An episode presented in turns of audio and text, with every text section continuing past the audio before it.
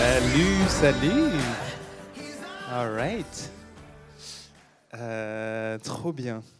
Aujourd'hui, j'avais envie de commencer en vous apportant un petit poème. Ouais, c'est pas moi qui l'ai écrit, je l'ai lu il y, a, il, y a, il y, a, quelques jours et je me suis dit ah il y a un truc là, il, y a un truc que j'ai envie de partager. Je sais que pas tout le monde est à fond dans la poésie. Quand je lis des poèmes à ma femme, elle ne comprend pas. mais, là, je crois que c'est accessible. Je crois que même si tu n'es pas à fond littéraire et tout, tu, peux quand même déceler ce que le poète est en train de faire c'est un poème qui a été écrit en anglais, mais je vous le, je vous le lis en français, n'ai pas envie de le massacrer doublement en massacrant en plus l'anglais. Vous l'aurez peut-être euh, derrière moi. Peur de voir une voiture de police s'arrêter devant la maison. Peur de m'endormir le soir. Peur de ne pas m'endormir. Peur du passé qui ressurgit. Peur du présent qui s'envole, peur du téléphone qui sonne en pleine nuit, peur des orages électriques, peur de la femme de ménage qui a un bouton sur la joue, peur de ces chiens qui, m'a-t-on dit, ne mordent pas, peur de l'anxiété, peur de devoir identifier le corps d'un ami, peur de manquer d'argent, peur d'en avoir trop, même si on ne croira pas. Peur des profils psychologiques, peur d'être en retard et peur d'arriver avant tout le monde. Peur de l'écriture de mes enfants sur les enveloppes. Peur qu'ils meurent avant moi et que je me sente coupable. Peur de devoir vivre avec ma mère lorsqu'elle sera âgée et moi aussi. Peur de la confusion Peur que cette journée s'achève sur une note sombre. Peur de me réveiller et que tu ne sois plus là. Peur de ne pas aimer et peur de ne pas aimer assez. Peur ce que j'aime se révèle mortel pour ceux que j'aime. Peur de la mort. Peur de vivre trop longtemps. Peur de la mort. Mais ça, je l'ai déjà dit. C'est un poème de euh, Raymond Carver euh, que je trouve super intéressant. J'ai l'impression qu'on pourrait, on pourrait tous écrire ce poème. Ce qui est intéressant, c'est euh, qu'il arrive à toucher un truc de ce que fait la peur dans nos vies. Quand on parle de la peur, en fait, c'est autant un truc hyper anodin, comme j'ai peur d'arriver en avance, mais ça peut être des trucs beaucoup plus profonds. Des trucs existentiels. J'ai peur de la mort. Enfin, peur de la mort, en fait, pour pouvoir avoir peur de la mort, il faut déjà commencer à penser à la mort, et c'est un truc qu'on ne fait plus. Qui pense à la mort Non, on ne pense pas à la mort. peur de la mort. Quand tu as peur de la mort, c'est que tu as commencé à prendre au sérieux les, les choses existentielles qui se trouvent dans ton cœur. Et du coup, en fait, on pourrait tous écrire ce genre de poème. On pourrait tous détecter, en fait, ce que la peur fait dans nos vies. La peur de, de manquer. On a tous ce truc. Et je lisais ce poème et je pensais à cet autre poème qu'on va lire ensemble, le psaume 23. Le psaume 23, il dit quelque chose de totalement opposé. Il commence comme ça, il dit, je, pense que vous le connaissez, Le Seigneur est mon berger, je ne manquerai de rien. Tu peux aussi le traduire au présent, c'est des bénéfices des verbes hébreux. Tu, tu peux dire, le Seigneur, Yahweh est mon berger, je ne manque de rien. qu'est-ce qui se passe si demain, ou enfin, à la fin de tes vacances, tu, tu, vas au boulot et tu dis ah, Je manque de rien. Sais pas comment te regardent tes collègues. Moi, je crois qu'ils te regardent un peu bizarrement. Parce qu'on sait tous que pour commencer une bonne conversation avec des collègues,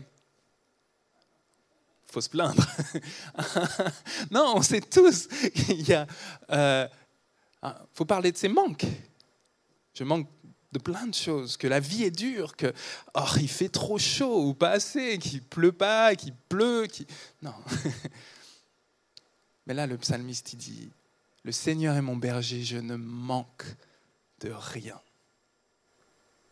Et ça, c'est un psaume qui, on le connaît tous, hein, si tu, enfin, souvent, euh, c'est un psaume un peu connu, mais moi, il captive mon attention il me prend la tête en fait. Il me prend aussi le cœur. Mais il me prend la tête parce que je me rends compte que j'arrive pas à me dire que Dieu est suffisamment bon, suffisamment puissant pour pouvoir prendre soin de moi quoi qu'il arrive. Et, et j'ai aussi un peu de mal à me dire que moi, je suis suffisamment important aux yeux de Dieu pour qu'il trouve important de prendre soin de moi et que je ne manque de rien. Mais si tu regardes le message de Jésus, si tu regardes même la vie de Jésus, tu te rends compte que lui, il prenait le psaume 23 au sérieux.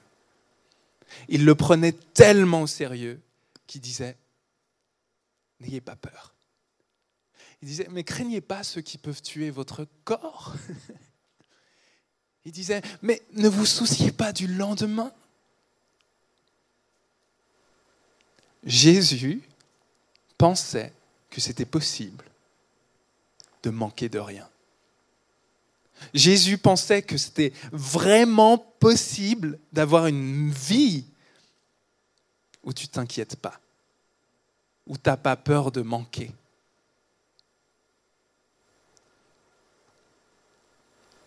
Je ne sais pas comment c'est pour vous, mais pour moi c'est un défi. J'ai envie de lire ce psaume et de le prendre au sérieux. On peut lire ce psaume et se dire Oh, c'est joli, des images de moutons, machin. Ou alors tu peux croire que c'est une promesse. Ou alors que tu peux croire que c'est une vie que toi tu peux vivre. Une vie d'abondance. Tu ne manques de rien. Donc c'est un psaume, euh, je crois qu'on peut, identifier plusieurs parties à ce psaume, mais il y a deux choses qui régissent un peu euh, le psaume, c'est deux métaphores qui guident ce poème. Donc on commence avec Le Seigneur est mon berger, je ne manquerai de rien. Il me fait reposer sur de frais herbages. Il me dirige vers les eaux paisibles. Il restaure ma vie. Il me conduit sur les sentiers de la justice à cause de son nom. Même si je marche dans la vallée de l'ombre de la mort, je ne crains aucun mal, car tu es avec moi. Ta houlette, ton bâton, voilà mon réconfort. Donc là, on voit, c'est la métaphore du berger. Mais ensuite, il change de métaphore. Tu dresses devant moi une table en face de mes adversaires. Tu enduis ma tête d'huile, ma coupe déborde. Oui, le bonheur et la fidélité m'accompagneront tous les jours de ma vie et je reviendrai à la maison du Seigneur pour la longueur des jours. Donc il y, y, a une première métaphore qui est celle du berger, une deuxième métaphore c'est celle du banquet. Au début, Dieu est présenté comme le bon berger, et ensuite Dieu est présenté comme un hôte qui vient dresser une table. Et, je pense que dans ces, ces, deux métaphores, on peut trouver l'essentiel de, de, la spiritualité que, que, Dieu a envie de, de nous donner. Hein. L'essentiel de la spiritualité que Jésus a envie qu'on vive. On peut commencer comme ça. Si on prend la première métaphore, on voit cette métaphore du berger, on voit il y a, deux, éléments qui sont clés. Et, je pense que c'est deux clés qui te permettent de vivre sans manque. La première, c'est la première phrase. Le Seigneur est mon berger, je ne manquerai de rien.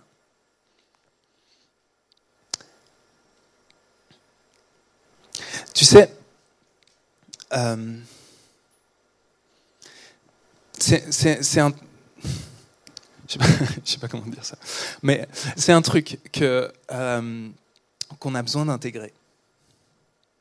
Qu'est-ce qui fait que tu puisses vivre sans manque?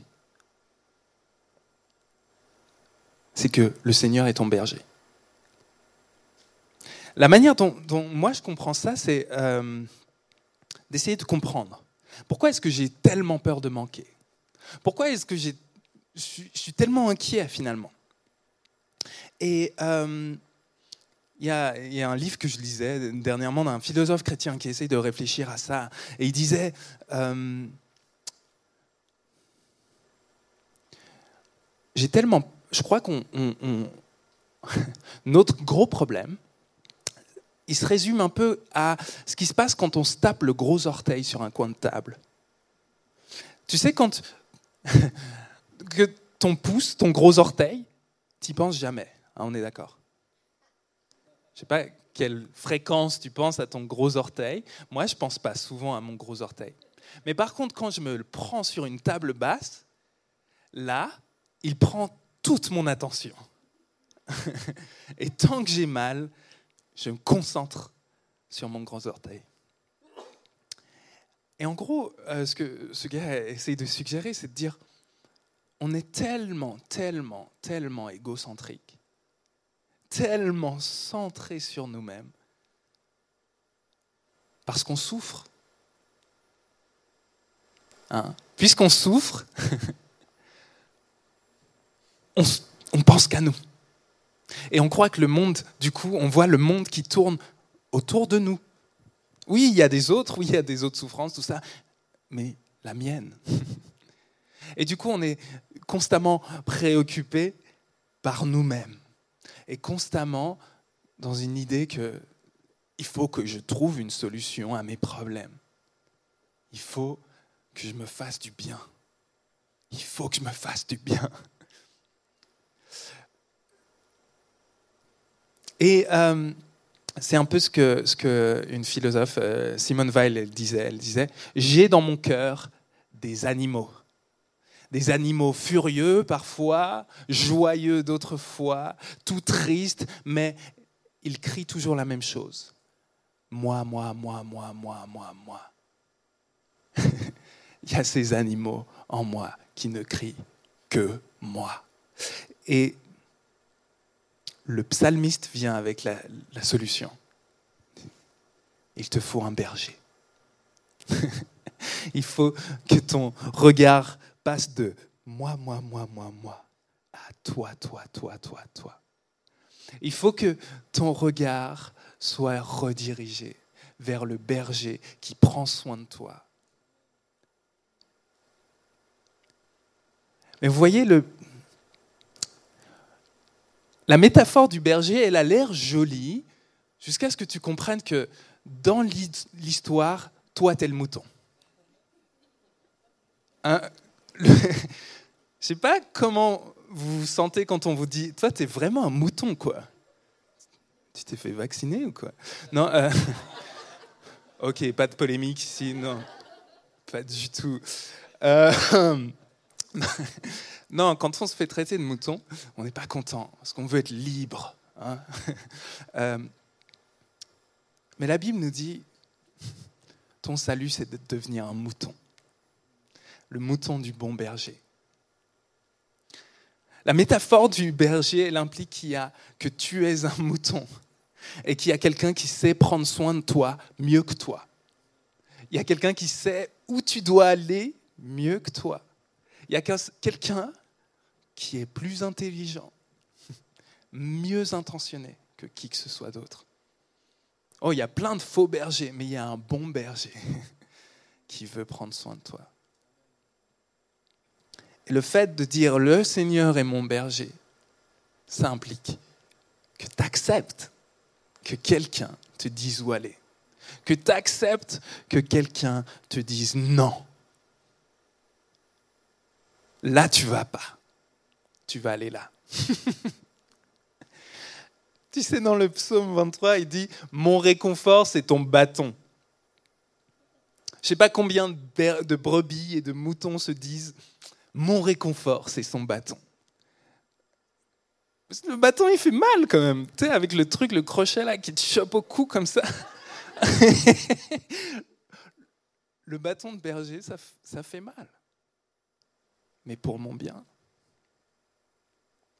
Hey, si on se réconciliait avec la parole de Dieu, si on se réconciliait avec le Dieu qui nous dit non, qui nous résiste, si on se réconciliait avec l'idée que la sainteté, c'est pour notre bonheur, que le commencement de la sagesse commence avec la crainte de Dieu.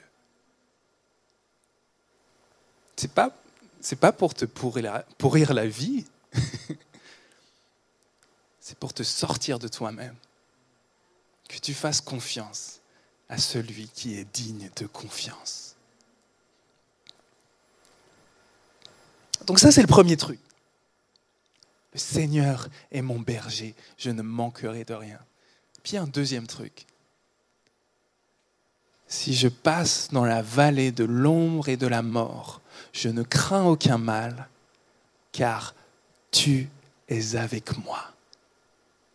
Vous avez remarqué qu'il est passé, le, poète, il est passé du il au tu. Il est mon berger, mais tu es avec moi. On est passé dans le domaine de l'intimité. C'est quoi qui fait que je ne crains aucun mal? Jésus qui dit, ne craignez pas ce qui peut faire mourir votre, votre corps. C'est, il est avec moi, tu es avec moi, ta présence est là. Je sais.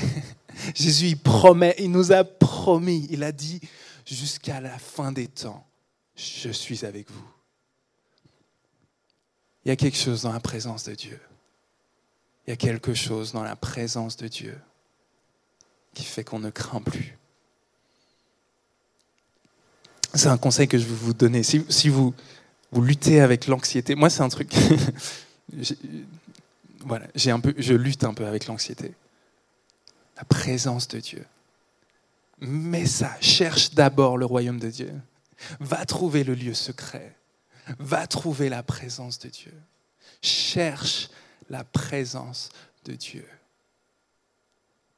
Sois captivé par qui il est. Parce que quand tu es avec lui, quand tu es conscient qu'il est là, tu ne crains aucun mal. Je crois qu'il y a une idée dans ce psaume, c'est de rééduquer nos pensées rééduquer nos pensées pour qu'on regarde au bon endroit, pour qu'on soit captivé par ce qui est réellement captivant. Je crois qu'on oublie qui Dieu est. C'est pas pas juste un concept Dieu. C'est une personne. C'est pas juste une personne, c'est l'être par excellence. C'est celui qui n'a besoin de rien pour exister. Hein, il est celui qui maintient sa propre existence.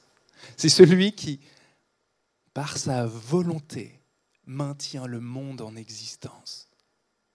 C'est une communion éternelle d'amour et de joie. Il est heureux, hein, il n'a pas besoin de toi, si jamais. Il est heureux, Dieu. Et pourtant, il te promet, il est avec toi. Il te veut du bien. Et il a toutes les richesses qu'il faut. Il a toutes les ressources qu'il faut pour que tu passes à travers la vallée de l'ombre de la mort. Il a toutes les ressources qu'il faut. Et si tu te dis, mais moi, je ne m'inquiète pas pour moi, je m'inquiète pour les autres, il a toutes les ressources qu'il faut. Il va prendre soin de tes enfants. Il va prendre soin de tes amis. Il n'est pas dans le manque, Dieu. Et il est là, avec toi. Jésus, la bonne nouvelle qu'il apporte, c'est réjouissez-vous parce que le royaume des cieux s'est approché. Il est là.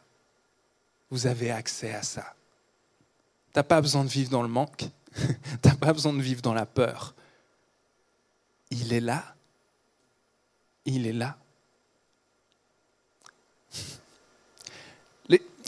Laisse pas parler ceux qui croient que tu as besoin de tout plein de choses dans la vie. Il est là. Il a tout ce dont tu as besoin. On rééduque nos pensées. On passe du temps dans la présence de Dieu. Et on peut vivre des ressources éternelles de Dieu. Je, vais finir avec la, deuxième métaphore qu'on voit dans, le, dans le psaume, c'est cette métaphore du banquet. Elle est importante parce que elle va être reprise encore et encore dans la Bible. Dieu, c'est pas juste un berger, c'est quelqu'un qui, qui dresse une table. Mais tu as vu, il dresse une table. tu places devant moi une table en face de mes ennemis. Dieu a envie de te faire un festin. Mais un festin auquel tes ennemis soient conviés. Dieu a envie pas de faire les trucs en cachette, mais il a envie que tu sois dans l'abondance devant l'adversité, dans l'abondance avec tes ennemis à ta table, dans l'abondance, sachant que tout n'est pas rose.